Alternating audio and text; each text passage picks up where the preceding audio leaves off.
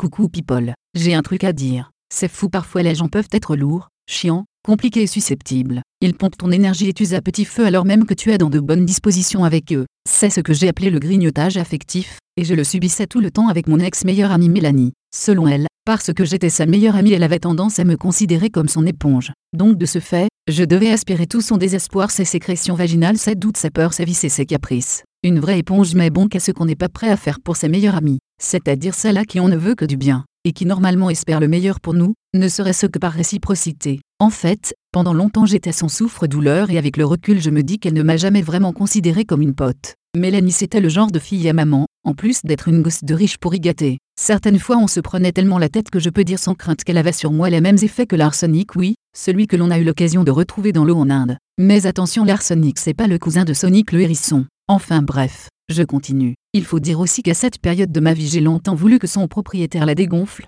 la range dans son emballage et la renvoie au pays des jouets cassés, là où elle trouvera sa place de jouet instable. Mais au lieu de ça j'ai pris sur moi pour éviter de la perdre. Et quelles que soient les solutions que je lui proposais face à ses nombreux problèmes même si j'ai rarement vu quelqu'un avec autant de problèmes les choses ne faisaient qu'empirer. Elle avait l'habitude de me dire que mes explications et mes conseils n'avaient pas de sens alors même que ses actions et ses discours étaient eux-mêmes décousus. C'est là que j'ai compris qu'une fois que quelqu'un s'entête dans sa connerie et pense avoir tout le temps raison aucune discussion n'est possible. Bref, il suffisait par exemple que le courant passe bien avec une personne qui s'adresse à moi ou à qui je m'adresse, pour que j'ai droit à des remarques peu crédibles de sa part synonyme de jalousie maladive. Ça la rendait carrément folle que l'agent me kiffait ne la kiffe pas et moi comme une conne je culpabilisais. Au final notre histoire a commencé à vraiment se dégrader quand elle m'a dit que son copain ne la satisfaisait pas sexuellement et que je lui ai tout de suite répondu que c'était peut-être de sa faute. Ça elle l'a mal pris et elle a commencé à me faire des reproches en me disant tu ne peux pas me comprendre toi tu n'as pas de copain. Là il y a eu un blanc. Elle enchaîne ensuite avec si tu ne me comprends pas c'est que tu n'es pas une vraie pote en plus ma vie est pourrie à cause de toi parce que tu ne m'aides pas assez. Pour vous expliquer son copain était un rappeur de modeste condition une sorte de Kenodrick et Lamar de Leader Price sur qui elle avait flashé.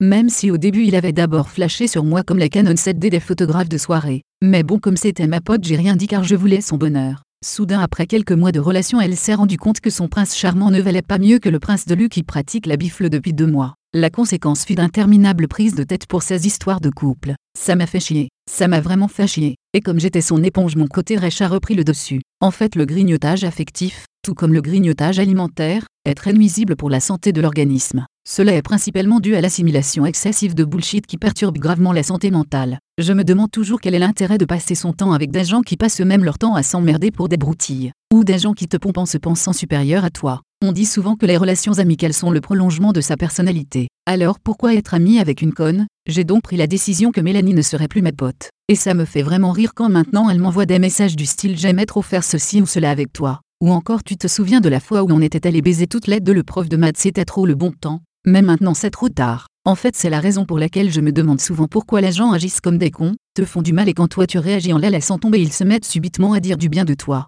à croire qu'ils sont sadomaso. Enfin bref, aujourd'hui j'ai enfin pu refaire ma vie en toute tranquillité avec des personnes sympathiques et être en paix avec moi-même. Elle pourra gueuler sur son copain en carton si elle veut et se chiffonner avec lui, moi je m'en fous. Au final il sera très difficile pour moi de faire le résumé des anecdotes qui concernent ma relation amicale supra compliquée avec Mélanie tellement il y en a. Mais à l'heure d'aujourd'hui je n'ai plus de scènes nouvelles, mais des amis qui nous ont connus ensemble m'ont dit qu'elle va bientôt partir en Australie pour traire des lamas. Moi aussi j'ai trouvé ça bizarre. On ne la reverra pas avant dix ans au moins. Et qui sait peut-être que dans quelques années, vu son instabilité elle sera soit fil ou en grosse déprime. À vrai dire, c'est tout le mal que je lui souhaite même si maintenant je m'en fous un peu de sa vie. Au fond je pense sincèrement que les créateurs de Mélanie n'ont pas réalisé à temps l'erreur qu'ils commettaient en la mettant sur le marché. Un peu comme Nabila. Enfin bref. Maintenant les gens instables je les fuis. Allez Mélanie, bonne chance à toi. Bisous bye.